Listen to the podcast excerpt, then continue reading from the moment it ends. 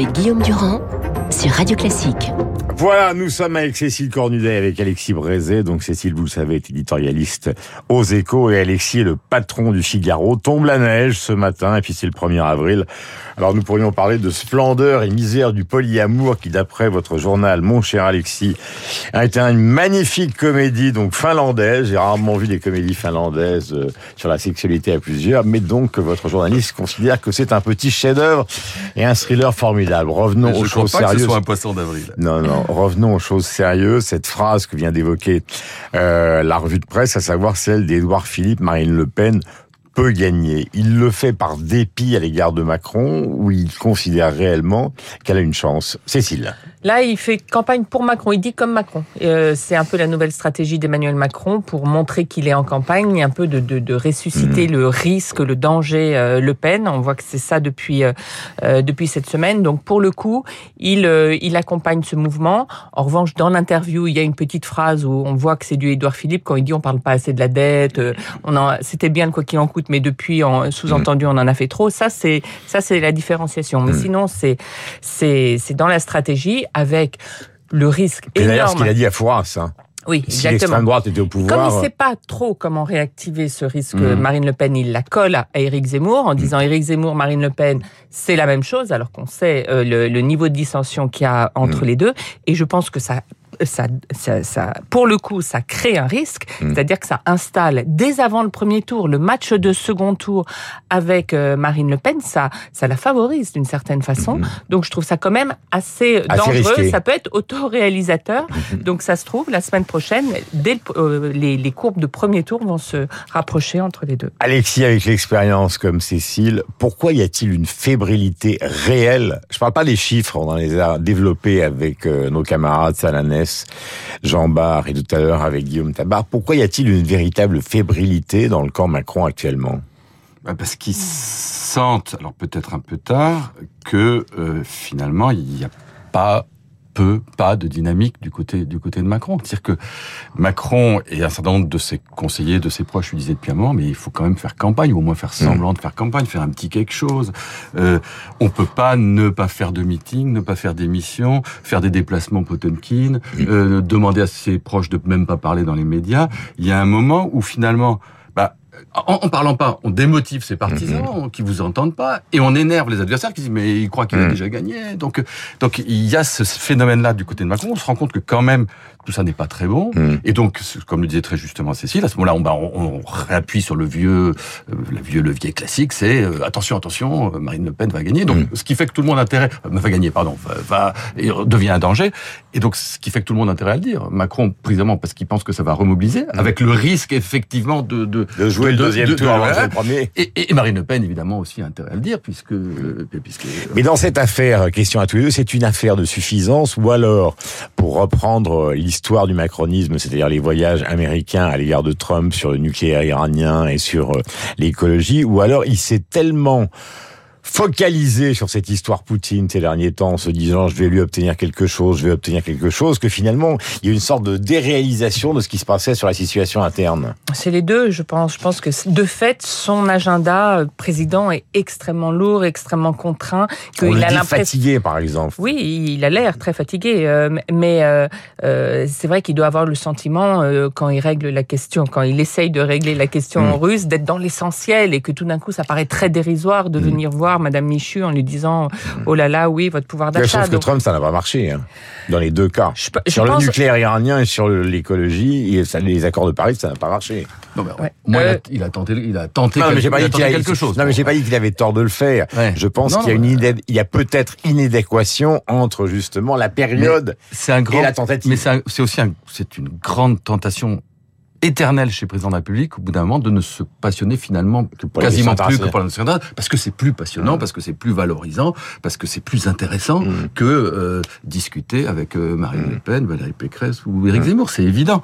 Euh, bon, après, on n'est pas obligé de dire je m'en fous royalement, présidentiellement, impérialement, de... parce que les gens commencent à dire mais il se fout de nous. Donc, il- a quand même poussé le bouchon un peu loin dans cette façon de négliger la campagne, de donner le sentiment de négliger les électeurs, de négliger le peuple, parce qu'au fond, qu'est-ce qui reste Qu'est-ce qui risque Pas tant de perdre, en vérité. bah, aujourd'hui bien peu le croient qu'il peut perdre, mais c'est pour l'après.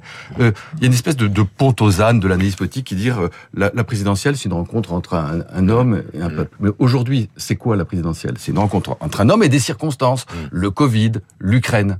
Le problème, c'est que le peuple est congédié. On le sort du jeu. Mais le risque pour Macron, c'est que le peuple qu'on a sorti par la fenêtre euh, rentre ou qu'on a sorti par la porte rentre par la fenêtre euh, et, et, par des moyens type gilet jaune, etc. Plus tard, une fois qu'il aura été réélu. la particularité de cette présidence, pardonnez-moi de vous interrompre tous les deux, c'est que on n'est pas exactement dans la possibilité d'une majorité considérable après avec la République en marche qui est quasiment inexistante. Donc au fond, même un Macron réélu, s'il est mal réélu et s'il se présente des législatives avec euh, des alliances bizarres et avec des consignes de vote plus ou moins bizarres donnés par les uns et par les autres, ça peut rendre une présidentielle totalement ingérable.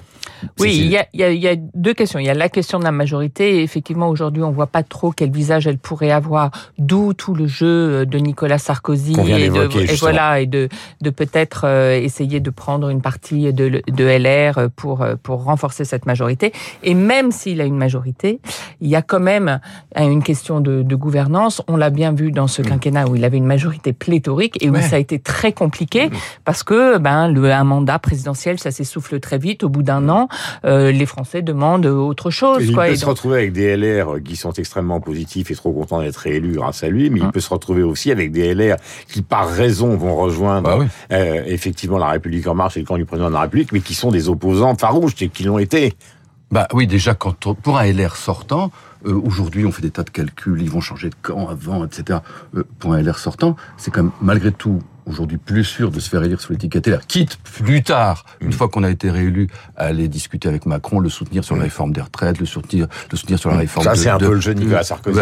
Euh, euh, que de entre de quitter le, le changer de, de, navire pendant pendant entre les deux entre les, les présidentielles et législatives euh, pour se retrouver avec à nouveau un, un, adversaire LR parce que c'est ce que dit LR c'est si vous quittez le bateau ben vous mettrez quelqu'un en face. Donc c'est pas évident qu'on ait un énorme transfert. Mais je, je voudrais juste dire que la, la, question de de la majorité n'épuise pas la, la, question de de la physionomie du, du quinquennat ensuite. Mmh. on peut effectivement avoir une majorité très confortable et être dans des grandes difficultés. Le, le problème n'est pas question de majorité, je ne le crois pas, n'est pas non plus une question de légitimité qu'on a pu dire, c'est une question de fragilité. Ouais, bah, on a connu ça avec François Hollande. Et ben voilà. Ben il, est, il, est, mort d'une majorité qui finalement euh, lui a tiré au basque pendant on peut avoir une majorité, on tout peut être légitime et être fragile parce que les conditions du pays font que ça devient très difficile de gouverner. Alors les, les chiffres de premier tour, puisqu'on dit qu'on va sur le premier tour, 27, 21, 14 et demi euh, pour euh, Jean-Luc Mélenchon, les autres sont euh, clairement derrière. Un meeting important pour Valérie Pécresse, évidemment, pour essayer de sortir de la NAS, mais aussi un meeting de Macron. Est-ce que dans l'histoire politique, vous connaissez des glissements, je parle des trois premiers, hein, euh, des glissements qui permettrait d'inverser le trio, ou en tout cas de modifier le trio. C'est vrai que c'est très difficile, mais on voit que euh, quand même. Euh, Jean-Luc Mélenchon a quand même une carte à jouer. Il, il parle d'un petit trou de souris. Voilà, il y a beaucoup de si. Hein, S'il continue à prendre sur ses autres euh, adversaires à gauche, un point par-ci, un point par-là, à Anne Hidalgo, à Yannick Jadot, mmh. plus mobiliser un petit peu son électorat et euh, Marine Le Pen. C'est pas tout à fait le même électorat que, que Marine Le Pen. Marine Le, on sait que tous les deux ont un problème avec l'abstention. Marine Le Pen, c'est plus les classes populaires. Lui, à la limite, plus les jeunes. Euh, euh voilà. Donc, a priori. Ne savent pas, c'est quand même un chiffre colossal. Hein. 20% de l'électorat ne savent pas du tout pour qui ils oui, vont voter. Et puis même quand ils disent qu'ils savent, euh, il y a mm. au moins 25% d'entre eux qui finalement changeront et plus de, 30 vote. ne sont pas intéressés. donc, il y a, y a un intérêt très faible mmh. finalement pour mmh. cette élection. C'est rarissime de voir ouais. si près de l'élection un intérêt aussi fait pour l'élection. D'où cette question effectivement de l'abstention qui peut changer bien des choses. Mmh. Euh, et... Mais Alexis, justement sur la question précédente, parce qu'il faut qu'on finisse par la trancher euh, tous les trois, pour les gens qui nous écoutent sur l'antenne de Radio Classique, est-ce que par expérience politique, vous pensez que justement un delta peut intervenir qui soit tel que le trio de tête soit modifié? On peut imaginer une abstention massive, c'est même pas du tout improbable, qui fasse baisser très fortement Marine Le Pen. Mmh. Puisque les classes populaires mmh. n'iraient pas voter. Comme au régional. Massive, comme au régional. Ça, c'est vraiment quelque chose qui est tout à fait imaginable. Est-ce que ce serait suffisant pour faire passer euh, Mélenchon devant? Mmh. La difficulté, c'est que l'abstention le frapperait lui aussi. Alors peut-être un peu moins parce que son électorat est un peu moins populaire, peu mais malgré tout, il a quand même un électorat assez populaire et, et jeune qui sont des victimes de l'abstention. Donc du coup, on peut imaginer que les deux baissent en même temps. Donc c'est c'est compliqué. Bref, on n'y croit pas trop quand même. Alors, Question euh, euh, l'un après l'autre sur des sujets qui sont évidemment liés à la présidentielle, mais qui ne sont pas forcément tranchés dans l'esprit des gens. Vous êtes, euh, Cécile, dans la tête d'Éric Zemmour. Est-ce que pour vous, vous êtes certaine qu'il appellera à voter, par exemple, pour Marine Le Pen si jamais elle se retrouve en deuxième position? Est-ce que lui, c'est aux alentours de 10, donc c'est 10 de- c'est presque 10 de plus. Je pense, je pense- en, en tout cas, je pense, et c'est impossible, évidemment, qu'il appelle à voter Emmanuel Macron. Et je pense que, oui, non, je pense qu'il y a, pas photo. Il y a toute une partie, euh, parce que c'est trop, parce qu'on on voit bien dans les reports de vote, parce que ses électeurs à lui ne comprendraient pas Mhm. qu'il, euh, lui, il, il joue l'après. En fait, je pense qu'il va essayer d'être loyal avec Marine Le Pen pour l'élection présidentielle, mais qui considère que même si elle Mhm. fait un bon score, euh, de toute façon, euh, dans l'après, elle est Mhm. déjà finie. Donc, de toute façon, la reconstruction se fera au- au- autour de lui. Donc, il a plutôt intérêt à effectivement être assez loyal. Alexis, Ça me paraît quand même compliqué. Psychologiquement pour lui, après tout ce qu'il a dit sur Marine Le Pen, C'est après vrai, expliquer mais il combien elle commence à nulle, après avoir dit que est- l'histoire politique, Non, franchement. bien sûr, on peut tout dire, mais ah oui, enfin, il y a, pires, il y a- il y a- il y a des hommes politiques qui aiment plus ou moins changer d'avis, se contredire. Zemmour adore pas. Ouais. Euh, donc, euh, on dit, après avoir dit qu'elle était nulle, qu'en économie, en économie, elle était absolument de gauche, qu'elle avait renoncé à tout en matière d'immigration et de sécurité, c'est un peu compliqué. Que ses électeurs se reportent en grande partie sur Marine Le Pen, ça paraît assez probable. Mm. Que, évidemment, ils disent pas une voix pour Emmanuel Macron, ça me paraît évident. Mm. Est-ce qu'il dira jusqu'à dire voter? Est-ce qu'il aura donné une consigne? Je suis pas absolument sûr. Voilà, en tout cas, a- Marine Le Pen, pour poursuivre, euh, ne lui tend pas la main à lui, elle tend Mm. la main à Marion Maréchal. Donc, euh, on voit bien qu'elle fait la différence euh, entre les deux. Pour les électeurs LR, euh, des chiffres sont tombés, on les a vus tout à l'heure avec Sananès, et 40% d'entre eux, en tout cas une grande partie des fillonistes, 40% de l'électorat de François Fillon 2017, contrairement à ce que pensent beaucoup de militants d'ailleurs LR sur Twitter, euh, vont passer du côté euh, d'Emmanuel Macron. Alors il y a la question de C'est-à-dire euh, l'ambiguïté de 2017, elle va se reproduire? Je pense. Je pense. Il, a, il se sort de la question aujourd'hui sur sa consigne de vote au soir du premier tour en disant je consulterai mes troupes, Euh, tout Oui, en ça, précisant, tout en disant mais je ne leur demanderai pas quand même s'il faut voter Marine Le Pen. Donc en gros, la solution ce sera entre euh, euh, ils donnent pas de consigne de vote ou euh, abstenez-vous. Euh, c'est c'est ça la exactement question. le même scénario que Je 2017. pense. Il n'y a pas de raison qu'il ne fasse Ouais. pas comme Ouais. la dernière fois. Ça lui avait d'ailleurs, ça lui avait été reproché par ses adversaires, mais ça lui avait plutôt réussi. Donc il n'y a pas de raison. Il demandera l'avis de ses militants entre euh, mm, voter blanc ou. Et ces militants, on le voit bien aujourd'hui, ce- ces électeurs sont très partagés. Il y en a quand même 30% qui voteraient pour Marine Le Pen et un petit peu moins pour Emmanuel Macron. Mais il n'appellera évidemment pas à voter Marine Le Pen comme le sous-entend Jadot. Ça tient pas debout. Alors, dernière question, en dehors du charme de splendeur et misère du polyamour ce soir, donc sur Canal Plus série, sent par que le Figaro. regarder, hein. on sent que ça Non, vous non, intéresse, non, ça. mais Ouais, ouais, ouais, si, si. C'est le Figaro. Euh, Alexis, euh, il y a quand même un mystère Hidalgo. Il faut terminer brièvement parce que euh, Hidalgo à la baisse, le Parti socialiste dans la panade depuis maintenant plusieurs élections et, et depuis évidemment la défaite de François Hollande, il ne s'est même pas représenté. On pouvait comprendre, mais Anne Hidalgo derrière Jean Lassalle, c'est quand même quand on prendra du recul une histoire absolument C'est pas- C'est invraisemblable. un mystère, c'est un naufrage, c'est invraisemblable. Euh, on se disait que la dernière fois, le PS Un avait, et demi. avait touché le fond, mais là, c'était au fond du fond du fond.